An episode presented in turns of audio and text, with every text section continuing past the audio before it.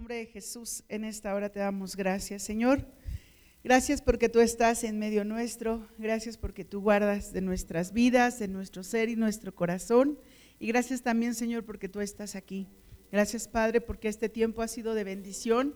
Y yo ruego, Señor, porque tu palabra siga siendo de bendición, Señor, que pueda entrar a nuestro corazón, podamos tener la enseñanza que tú deseas y podamos ponerla por obra, Señor. Y Padre, en el nombre de Jesús, que, tu espíritu se mueva en medio nuestro, Señor, y nos hable, tu espíritu nos hable, Padre, y podamos estar atentos a tu palabra. En Cristo Jesús, Dios nuestro. Amén. Amén. Pues bueno, quiero ponerles un poquito en contexto. Yo sé que esta parte muchos de ustedes ya la conocen, pero sí me gustaría ponerles un poquito en, en, en contexto. Y eh, si ustedes recuerdan, en la palabra habla sobre Moisés, ¿se acuerdan? Moisés, ese, ese niñito que lo pusieron en el río y lo salvó la hija del faraón. Y creció Moisés, eh, sucede que mata ahí a un egipcio y, y, después quiere poner orden entre sus hermanos y sale corriendo y entonces llega al desierto y se casa y todo eso. Bueno, y después de 40 años de estar en el desierto, Moisés se encuentra con el Señor y el Señor le dice, pues vas a tener que regresar a Egipto a salvar a mi pueblo. Y en un principio pues Moisés se niega, pero posteriormente Moisés obedece y va a Egipto a, obedecer a Dios para rescatar ese pueblo que es parte, que es del Señor.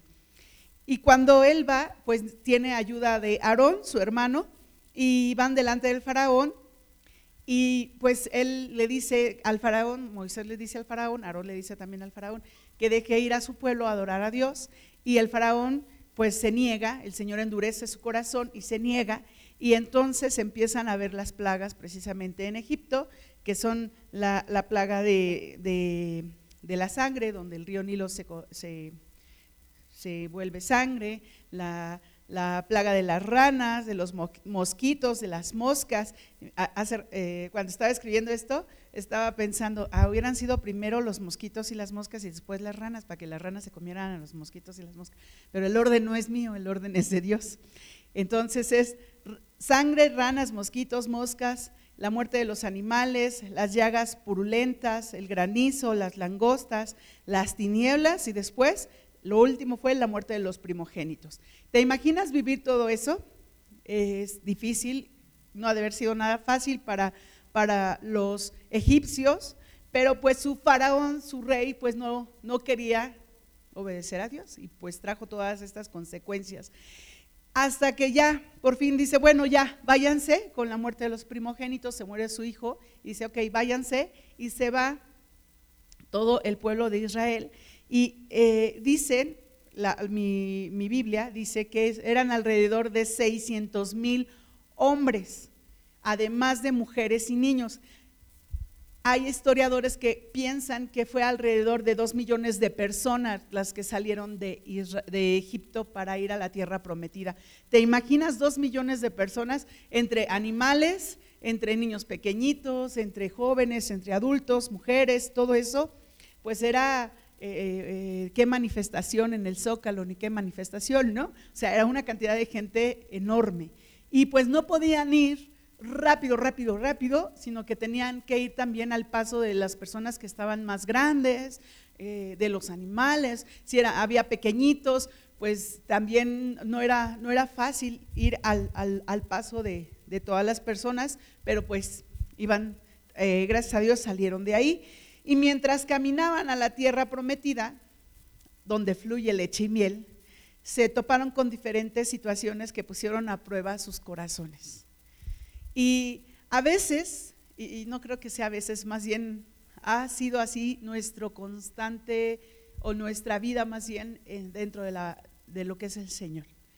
Señor nos sacó de tierra de Egipto, llámese el pecado, y todo ese tipo de vida que, lleva el mundo y nos trajo o nos, quiere llevar a esa tierra prometida donde fluye leche y miel. Porque no es, esta, esta, este lugar es un lugar de transición, no lo olvidemos. ¿A dónde tenemos que llegar? A la eternidad. Ese es nuestra meta, ese es el lugar donde fluye leche y miel. Entonces, en este caminar, cada uno de nosotros hemos vivido diferentes situaciones que están poniendo a prueba nuestros corazones. ¿Sí o no? Ok. Y yo quisiera exponerte o platicarte de algunas circunstancias o situaciones que vivieron el pueblo de Egipto, que yo, perdón, el pueblo de Israel, que yo creo que tú ya las sabes, pero quisiera yo que las, que las reflexionáramos un poquito y las viéramos un poquito más en detalle. Y vamos a ver Éxodo 14, 10, 12. Ellos ya estaban saliendo, ya iban para esta tierra. Y, ellos iban pues muy contentos porque precisamente ya, ya habían salido de Egipto. Pero eh, le dicen al faraón, hey, oye, los dejamos ir, los dejamos ir y, mira, se ve todavía que, van caminando por allá, ¿qué tal si vamos por ellos, los agarramos y, los, los, traemos de regreso? Son nuestros esclavos, se nos ha ido nuestra mano de obra barata. Entonces, en Éxodo 14, 10 dice la palabra del Señor, así, yo tengo la versión eh, viviente, entonces eh, te la voy a platicar como la tengo aquí, dice, mientras el faraón se acercaba, los israelitas levantaron la vista y se llenaron de pánico al ver que los egipcios los alcanzaban. Entonces clamaron al Señor y le dijeron a Moisés, ¿por qué nos trajiste aquí a morir en el desierto? ¿Acaso no había suficientes tumbas para nosotros en Egipto? ¿Qué nos has hecho? ¿Por qué nos obligaste a salir de Egipto? No le dijimos, no te dijimos que esto pasaría cuando aún estábamos en Egipto. Te dijimos, déjanos en paz. Déjanos en paz. Y cuando vivimos situaciones y circunstancias difíciles, imagínate el, momento, ahí todos eh, en el frente al río, el, perdón, el mar rojo, eh, del otro lado vienen todos los, los egipcios, bueno, el ejército del faraón, pero vienen armados, vienen a caballo, vienen con lanzas, y, tú y tu familia están enfrente del mar. Quienes conocen el mar y han visto las olas del mar, pues no cualquiera se mete al mar. Al mar hay que tenerle respeto. Y imagínate el que a lo mejor los más valientes dicen, pues sí, nadamos y cruzamos al otro lado.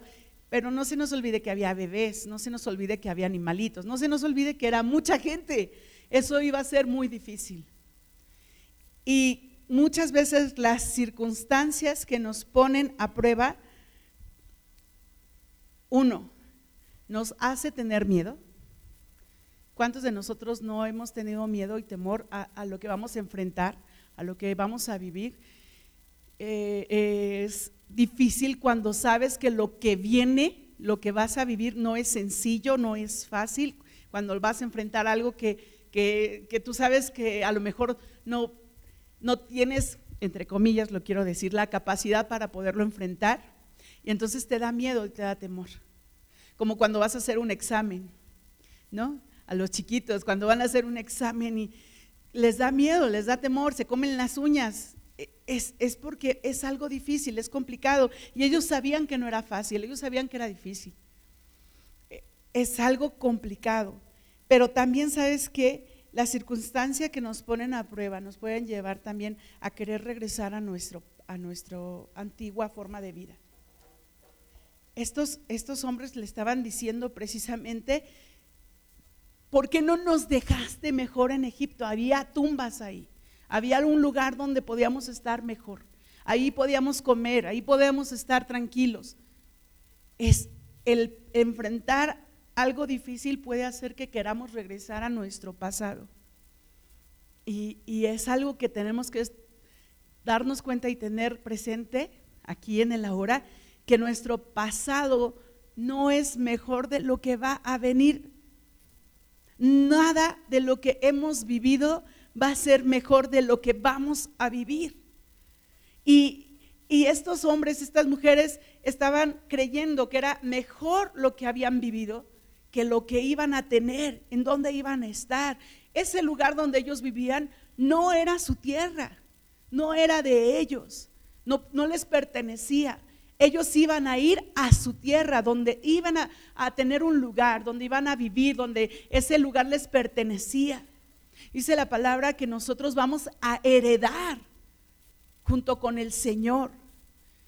Y si nosotros vamos a heredar junto, junto con el Señor, ok, aquí tenemos un pedacito de tierra donde vivimos una casita y eso, pero ¿sabes qué? El lugar que nos está preparando el Señor es mucho mejor que el en el que estamos viviendo ahorita.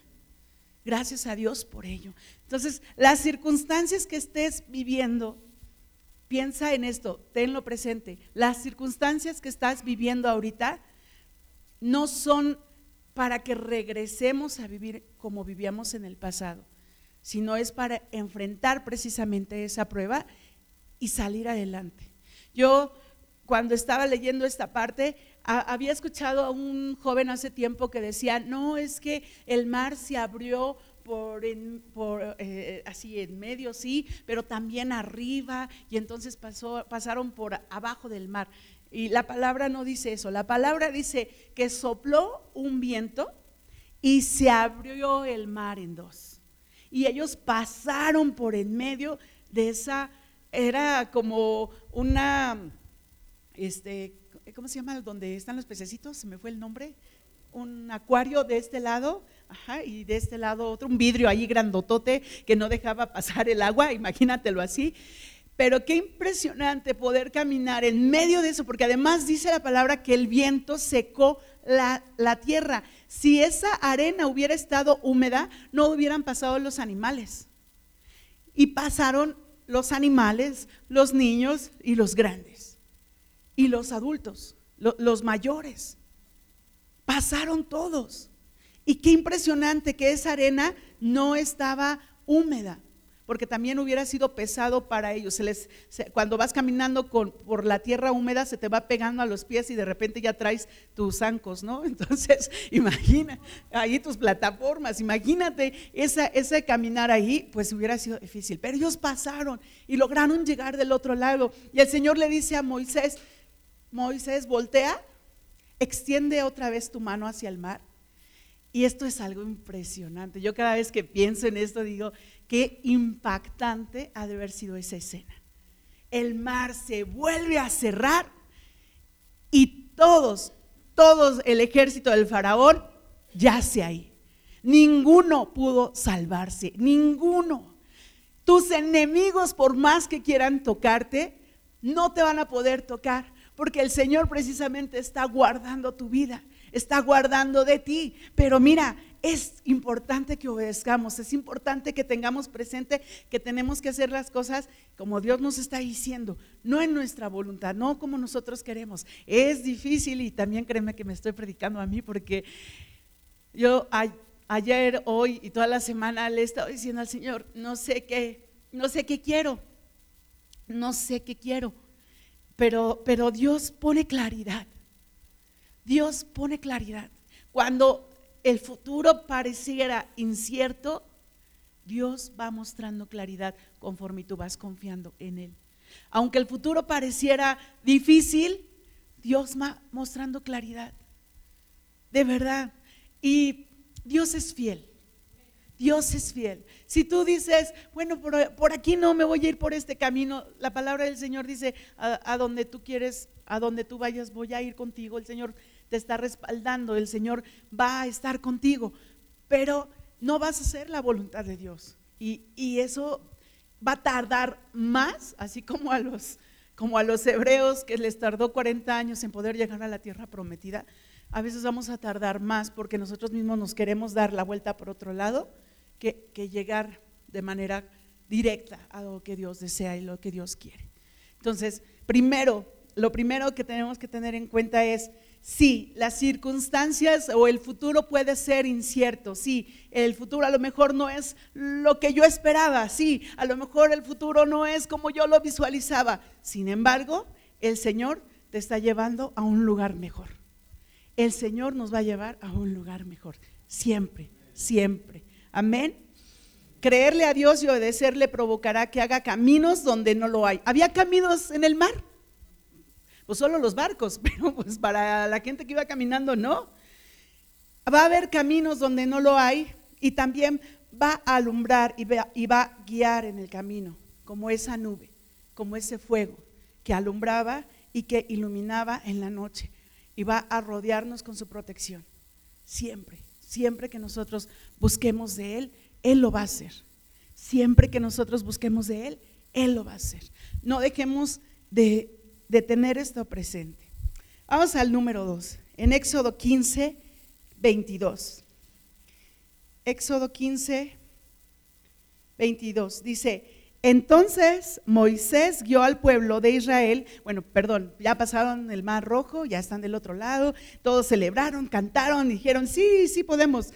Y entonces dice aquí en el versículo 22, entonces Moisés guió al pueblo de Israel lejos del mar rojo y se internaron en el desierto de Shur.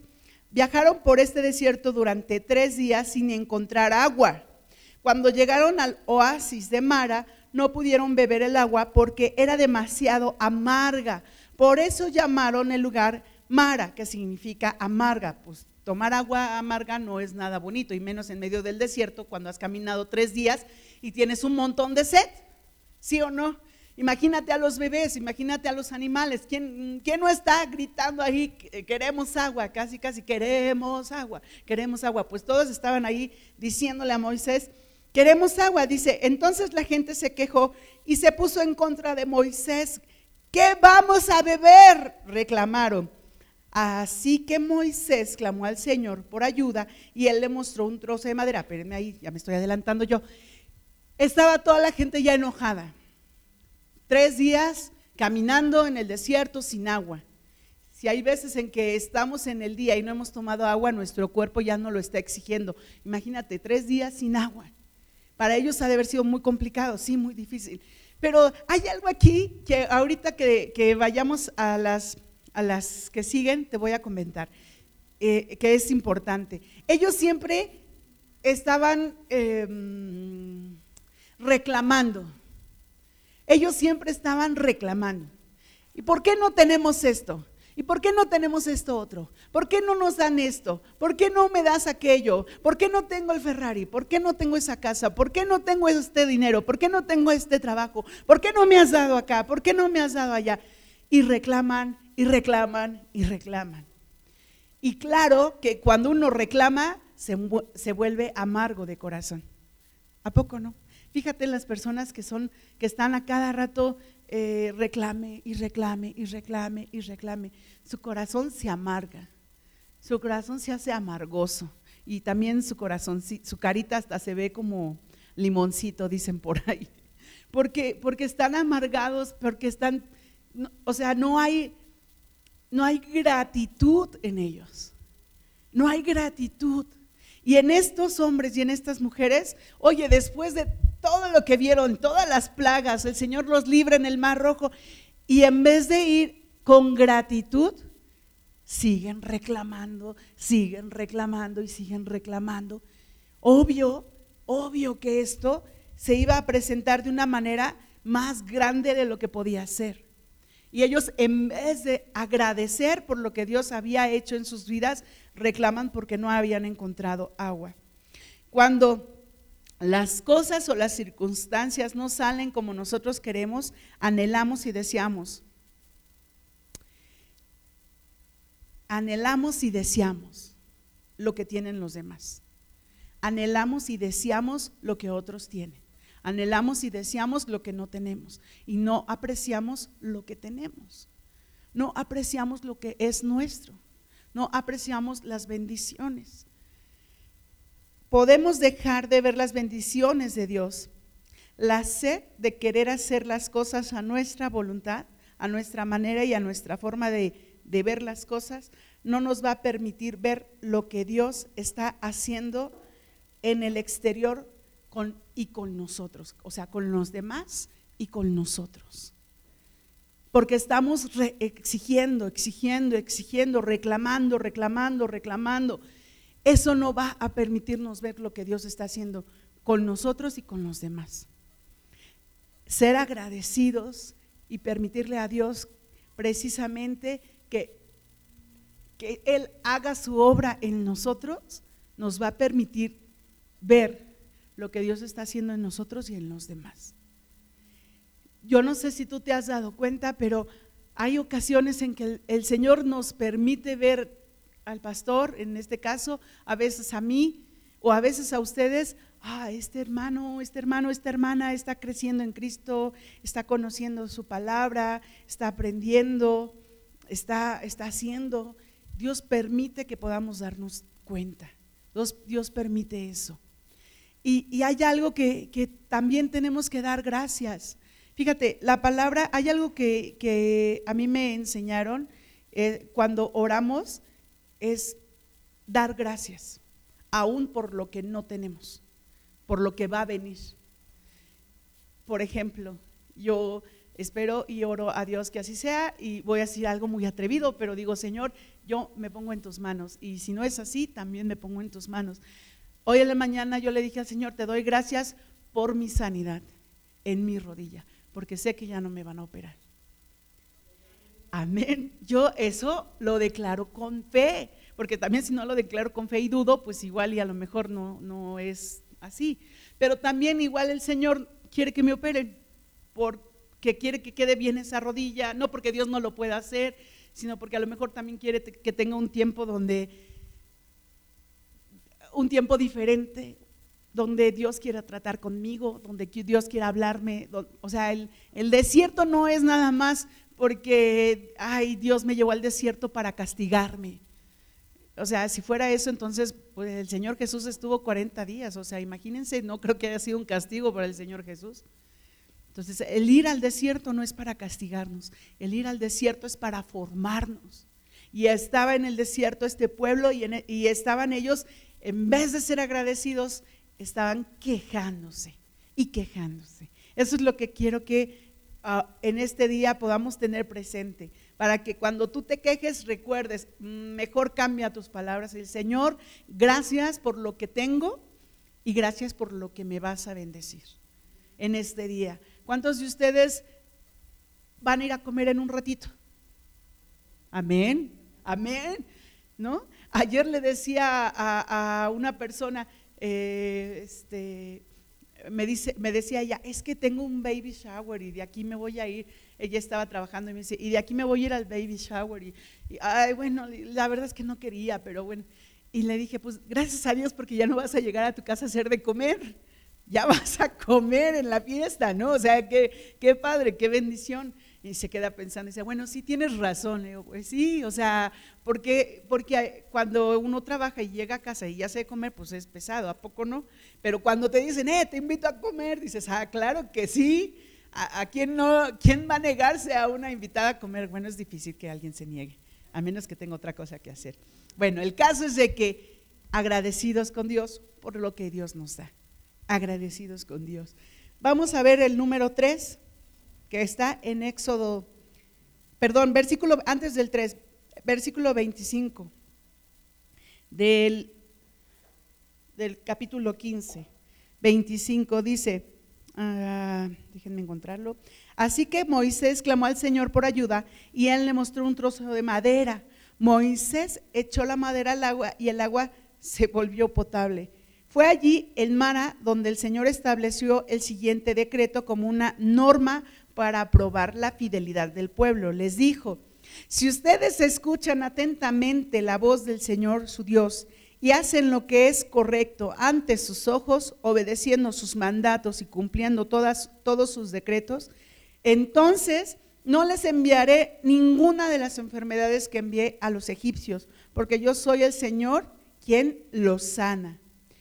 Con algo tan simple, el Señor curó o limpió el agua con un pedazo de madera. Con algo tan simple. Puso el pedazo de madera en el agua y el, agua era ya potable, se podía tomar. Con algo tan simple el Señor puede hacer cosas hermosas y maravillosas en nuestras vidas. Con algo tan simple. Dios puede hacer de la circunstancia más difícil, acuérdense que llevaban tres días sin agua, estuvieron caminando precisamente para poder encontrar esa agua. Dios puede hacer de la circunstancia más difícil la mejor experiencia en tu vida. Dios puede hacer eso, la mejor experiencia en tu vida. Depende de nosotros, de la obediencia y de la fidelidad que tengamos hacia Dios. De la obediencia y la fidelidad que tengamos. Cuando, cuando nosotros somos fieles a Dios, se ve, se nota. Dios siempre es fiel. Yo no puedo decir cuando Dios es fiel a nosotros, porque Dios es fiel siempre, dice su palabra que Él es fiel siempre. Pero cuando nosotros somos fieles a Dios, se nota esa fidelidad de nosotros hacia Dios, porque te das cuenta de todo lo que Él está haciendo en tu vida, de todo lo que Él puede hacer en tu vida. No, no, no estás, y yo espero, empieza a reflexionar y recuerda, ¿cuándo fue la primera vez que escuchaste de Dios? ¿Cómo estabas? ¿Cómo eras? ¿Y cómo estás ahora? Si no ha habido un cambio es porque, como dice el hermano Wayne, porque el Evangelio no te ha llegado. Pero si ha habido un cambio es porque el Evangelio ya llegó a tu vida y trajo un cambio. Renunciaste a tu yo para entregarte a Cristo. Y eso es muy importante. Estos hombres y mujeres debían de haber renunciado a su Egipto para poder entrar a la tierra prometida. Esos hombres debieron de haber renunciado a su Egipto para entrar a la tierra prometida. Vamos ahora sí al 3, que es en Éxodo 16, versículo 1. Dice, después toda la comunidad de Israel partió de Elim y viajó al desierto de Sin, ubicado entre Elim y el monte Sinaí. Llegaron el día 15 del segundo mes, un mes después de salir de la tierra de Egipto. Allí también toda la comunidad de Israel se quejó de Moisés y Aarón. Otra vez se volvieron a quejar. Si tan solo el Señor nos hubiera matado en Egipto, fíjate lo que están diciendo, qué fuerte. Si tan solo el Señor nos, nos hubiera matado en Egipto, protestaban, allá nos sentábamos junto a las ollas llenas de carne y comíamos todo el pan que, nos, que se nos antojaba. Pero ahora tú nos has traído a este desierto para matarnos de hambre.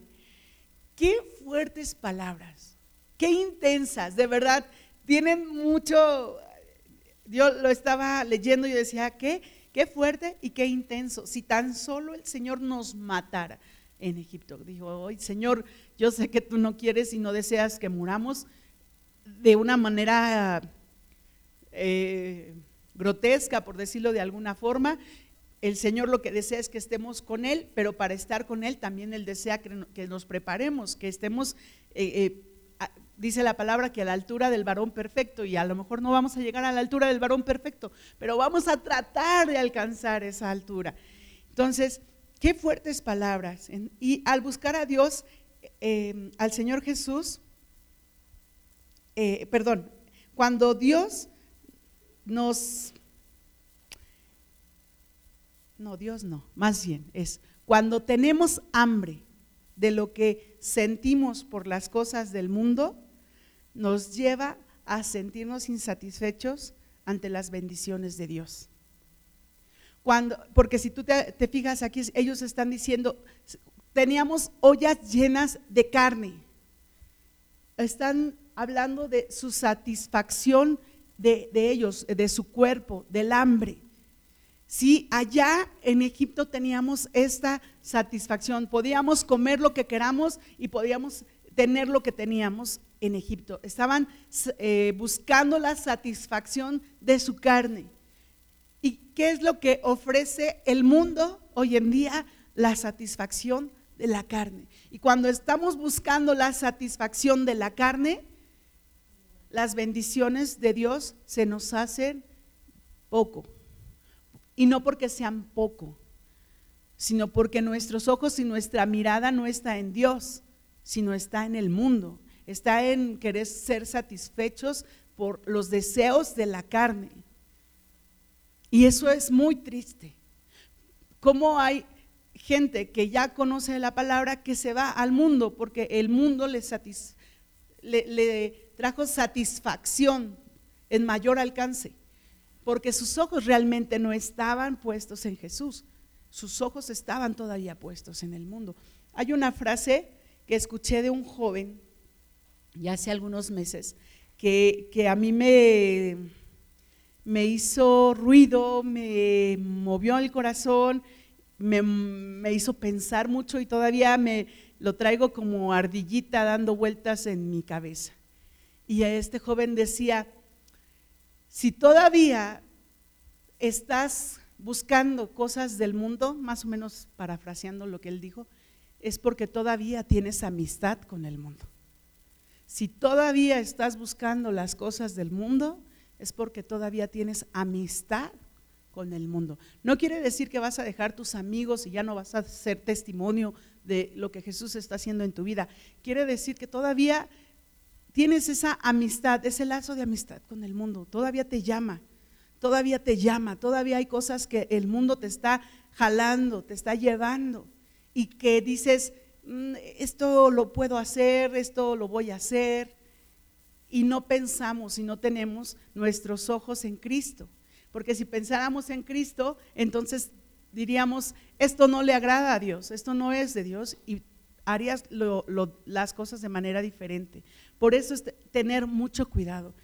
Cuando yo escuché a este joven, de verdad que fue así como, ah, caray, y empecé a, a pensar y a decir, ¿qué todavía hay en mí que me llama o que hace que me vaya hacia el mundo que no he renunciado a esto. Y, de verdad que, si uno lo piensa y lo medita, todavía hay cosas que nos va jalando hacia aquel lado. Pero si nosotros, nuestros ojos están en Cristo, es diferente. Porque sí, puede ser que esto me llame, pero me llama, pero yo sé que esto no es agradable a Dios y entonces enderezca mi camino. Y entonces empiece a caminar como Dios desea, no como el mundo desea o como el hombre desea, como ellos querían satisfacer precisamente su carne. El buscar a Dios, al Señor Jesús, nos dará precisamente el pan de vida y nos saciará. Vamos a ver el versículo 4. Dice, entonces el Señor le dijo a Moisés, mira, Haré llover alimento del cielo para ustedes. Cada día la gente podrá salir a recoger todo el alimento necesario para ese día.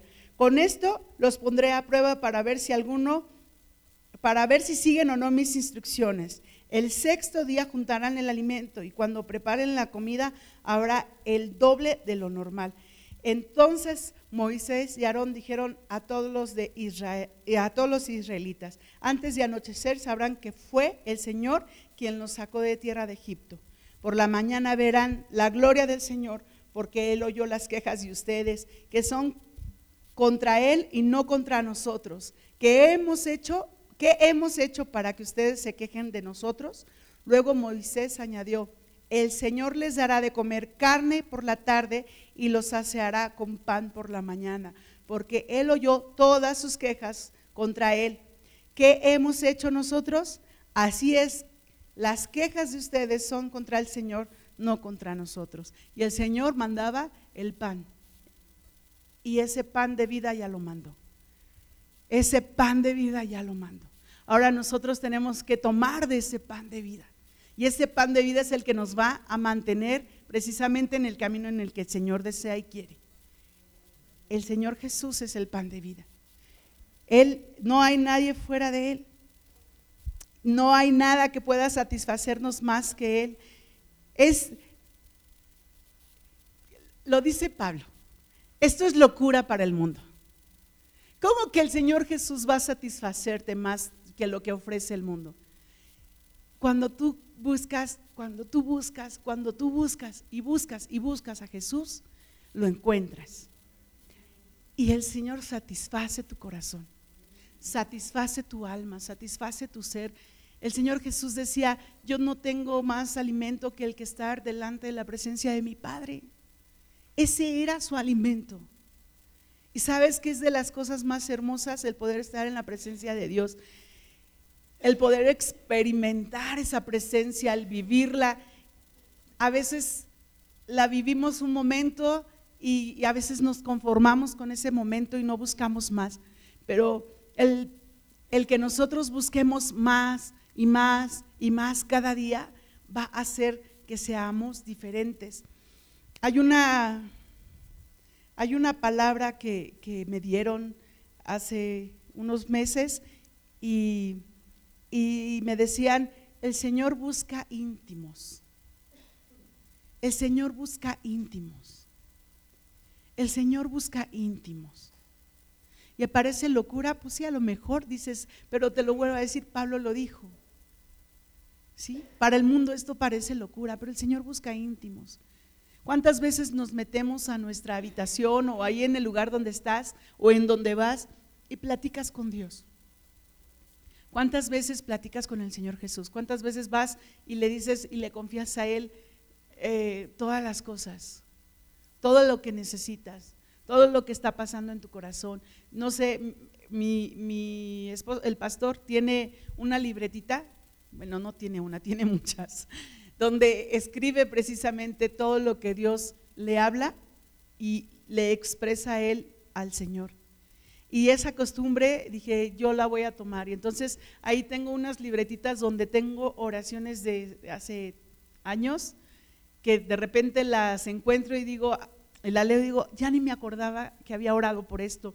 Pero cuando lo leo, descubro que el Señor me responde, que el Señor ya me respondió. Entonces, esas, esas libretitas, ¿por qué lo digo con libretitas y escrito? Porque si lo decimos al aire muchas veces se nos olvidan las oraciones. Pero si tú escribes por qué estás orando, va a llegar un momento donde tú, pasando el tiempo, te vas a dar cuenta que el Señor ya respondió a esa oración. Y te vas a dar cuenta que, que va a ser eso de bendición. Y eso va a provocar esa intimidad. Y eso va a provocar que tú le busques más y que tú le busques más. Necesitamos ser íntimos, íntimos de Dios. El cuarto, el cuarto punto que, quiero que, que, veamos está en Éxodo 17, 1. Dice, por orden del Señor, toda la comunidad de Israel partió del desierto de Sin y anduvo de un lugar a otro. Finalmente acamparon en Refidim pero allí no había agua para que el pueblo bebiera, otra vez el agua. Así que el pueblo volvió a quejarse contra Moisés. Danos agua para beber, reclamaron. Cállense, respondió Moisés. Ya estaba yo creo muy enojado porque aquí lo pusieron con signos de admiración. Cállense, respondió Moisés, porque se, ¿por qué se quejan contra mí? ¿Por qué ponen a prueba al Señor? Pero ellos, atormentados por la sed, siguieron discutiendo con Moisés. ¿Por qué nos sacaste de Egipto? ¿Quiénes, ¿Quieres matarnos de sed a nosotros, a nuestros hijos y a nuestros animales? Entonces Moisés clamó al Señor, ¿qué hago con este pueblo? Están a punto de apedrearme, a punto de, darles ahí, de pegarle ahí a Moisés. ellos iban caminando, tenían mucha sed y esto estaba haciendo también que no pudieran, que quedaran ciegos, vaya. El dudar de Dios, porque seguían dudando de Dios, de lo que Él está haciendo y lo que Él está haciendo va a hacer que también eh, nosotros dudemos de lo que Dios puede hacer en nuestra vida y eso puede hacer también que nosotros hagamos locuras tomemos malas decisiones. Imagínate que estos hombres hubieran agarrado las piedras y hubieran apedrado a Moisés. Es una locura, una locura total.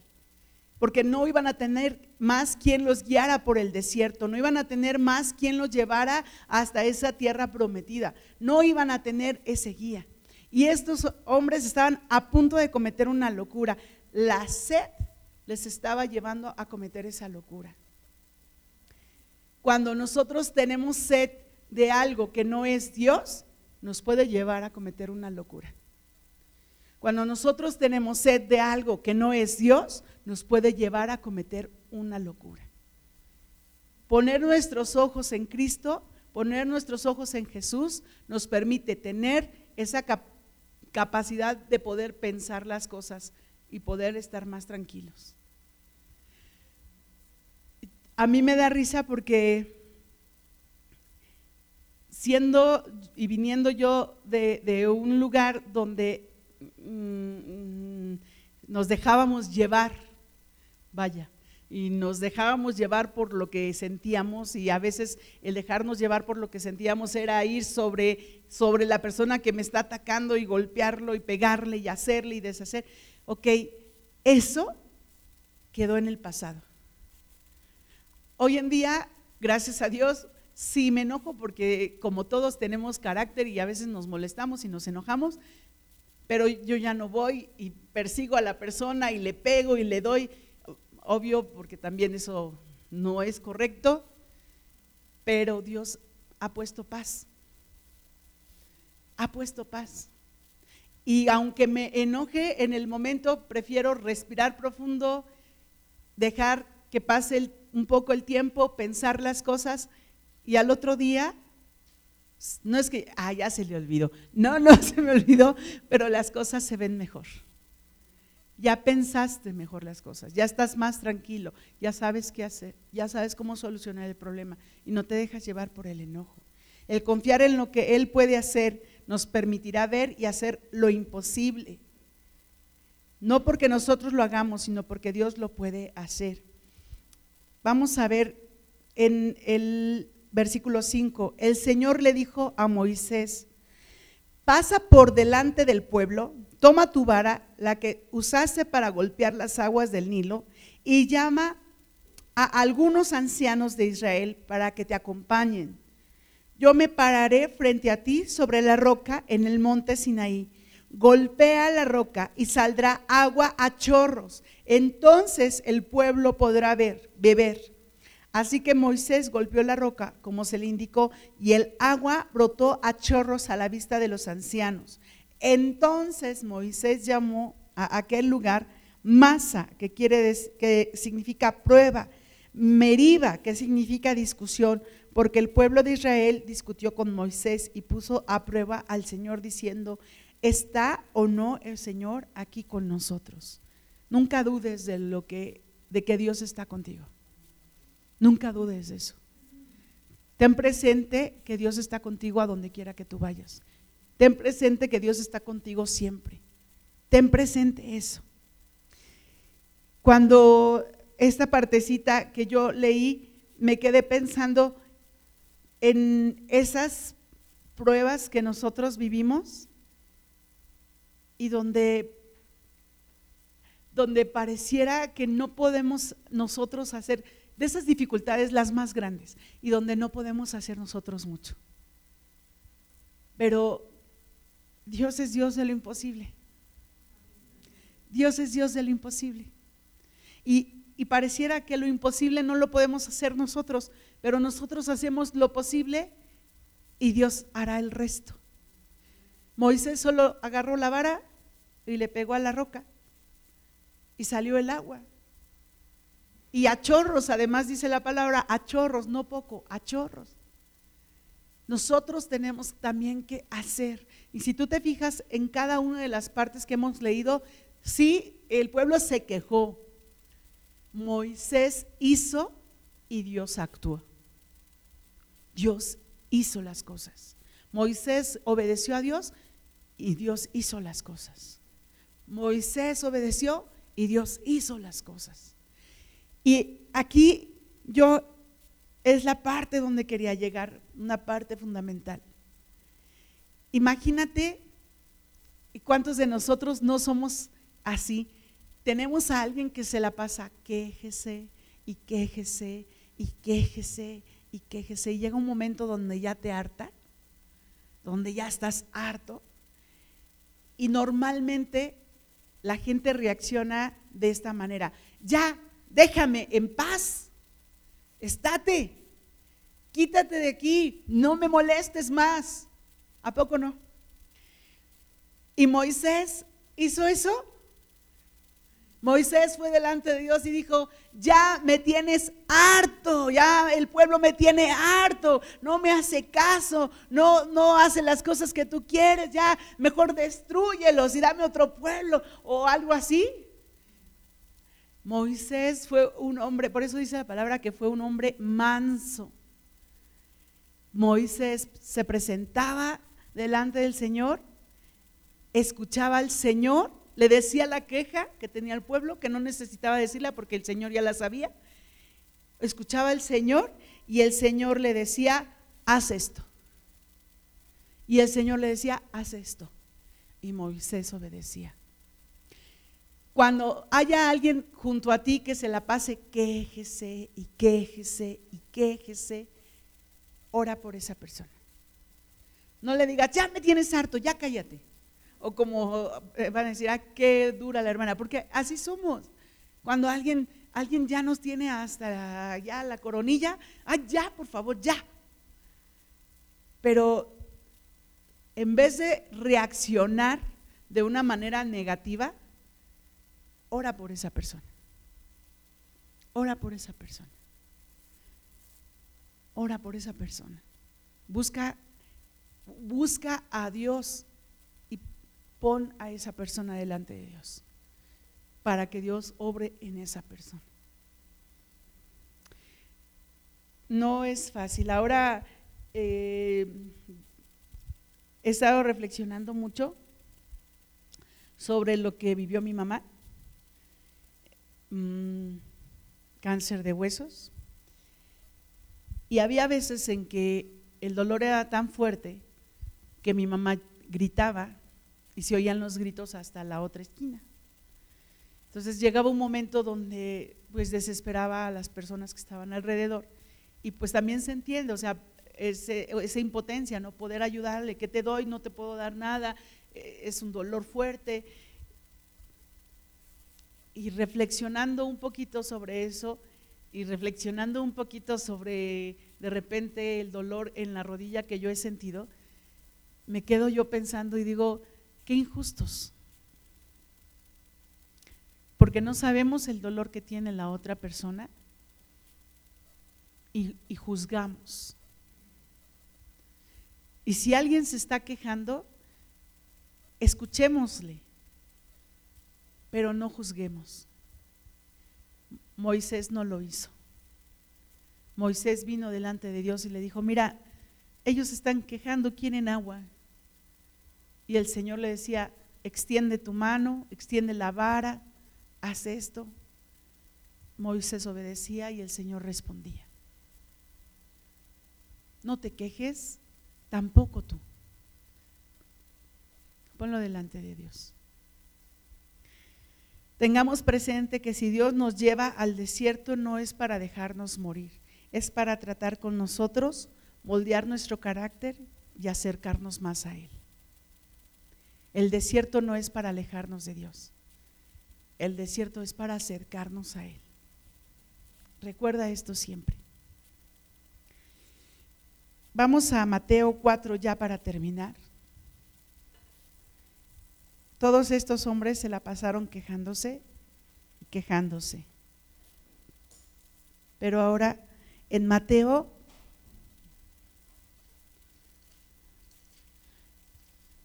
Mateo 4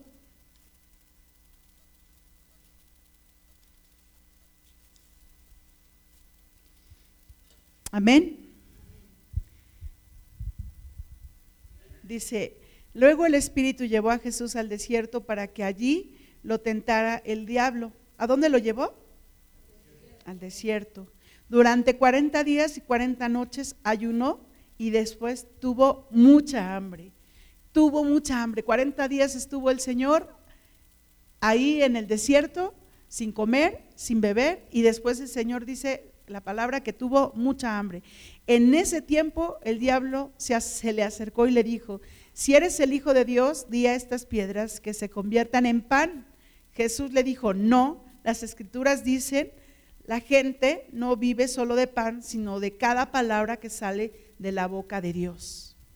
Después el diablo lo llevó a la santa ciudad, Jerusalén, al punto más alto del templo y le dijo, si eres el Hijo de Dios, tírate, pues las escrituras dicen, él ordenará a sus ángeles que te protejan y te sostendrá con sus manos para que ni siquiera te lastimen el pie con una piedra. Jesús les respondió, las escrituras también dicen, no pondrás a prueba al Señor tu Dios. Luego el diablo lo llevó a la cima de una montaña muy allá y le mostró todos los reinos del mundo y la gloria que hay en ellos. Te daré todo esto, dijo, si te arrodillas y me adoras. Vete de aquí, Satanás, le dijo Jesús, porque las escrituras dicen, adora al Señor tu Dios y sírvele únicamente a Él. Entonces el diablo se fue y llegaron los ángeles a cuidar a Jesús. El Señor Jesús nos muestra que en el desierto vamos a tener hambre, pero también vamos a estar guardados por Él. Vamos a estar guardados por el Señor. Y si no leemos la palabra, entonces vamos a tener dificultad porque no vamos a tener palabra para podernos defender, para poder expresar al enemigo lo que dice la palabra y cómo debemos de ser cuidados, de cómo el Señor nos guarda, de cómo podemos, por eso dice que es la espada de, eh, de dos filos. La palabra es la espada de dos filos. Leamos la palabra para poder entonces nosotros defendernos del enemigo. Porque si tú te fijas, el Señor Jesús, estando en el desierto con hambre, no se quejó no se quejó. No le dijo a Satanás, sí, Satanás, tienes razón, yo tengo mucha hambre y aquí estoy solo y no hubo quien me diera de comer. Señor Jesús se defendió con la palabra. Se defendió con la palabra. Y al enemigo no le quedó otra más que irse. Y el Señor Jesús salió victorioso. Y esa es la victoria que Él nos ha dado. En el desierto, en donde estemos, el Señor nos ha dado victoria.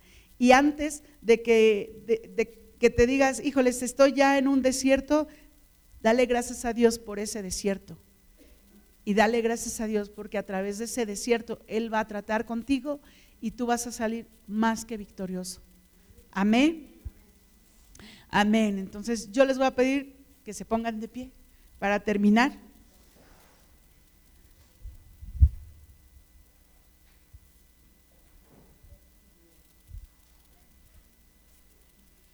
Dios no nos lleva al desierto para dejarnos morir. Es para tratar con nosotros, moldear nuestro carácter y acercarnos más a Él. Amén. Padre, en el nombre de Jesús, en esta hora te doy gracias y te damos gracias, porque ciertamente, Señor, tú nos llevas al desierto. Tú llevas nuestras vidas, Señor, a un lugar donde somos probados, pero no para destrucción, sino para que nuestro ser, Señor, pueda ser limpiado, pueda ser transformado, pueda ser lleno de tu Espíritu, Señor. Permite que nuestras vidas, nuestro ser y nuestro corazón sean transformados como tú deseas, Señor. Que, que no nos quejemos y no nos quejemos y no nos quejemos sino al contrario, demos gracias. Demos gracias por lo que tú has hecho. Demos gracias por lo que tú harás. Demos gracias porque tú nos vas a llevar a un lugar donde realmente fluye leche y miel. Tú vas a hacer que nuestra vida sea mejor, Señor. Este lugar es momentáneo. Vamos a estar en un lugar mejor, Señor. Vamos a estar en un lugar lleno, llenos Señor, de tu gracia, donde tu gloria se va a ver, Señor, más resplandeciente que en este lugar. Y donde vamos a poder, Señor, ver tu rostro, Padre. Gracias, Padre eterno. Gracias, Jesús. Gracias, Señor, porque tú eres quien está hablando a nuestro corazón y a nuestra vida.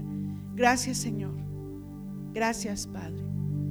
Perdónanos, Señor, cuando nos hemos quejado. Perdónanos cuando las cosas que tú nos has dado, Padre, no le hemos encontrado el valor que realmente se merece. Perdónanos, Señor. Que podamos valorar lo que tú nos das. Que podamos valorar, Señor, tu sacrificio en la cruz. Que podamos valorar, Señor, que has dado tu Hijo por, por nosotros. Padre, en el nombre de Jesús, que podamos valorar esa sangre derramada en la cruz que podamos valorar, Señor, lo que tú has hecho por nosotros. Y que podamos dar gracias, Señor. podamos dar gracias por ello, Padre. Porque ahora, Señor, sabemos que vamos a un lugar mejor, Señor, y que lo mejor está por venir, Padre. Lo mejor está por venir, Padre. En el nombre de Cristo Jesús, Dios nuestro. Amén, Señor.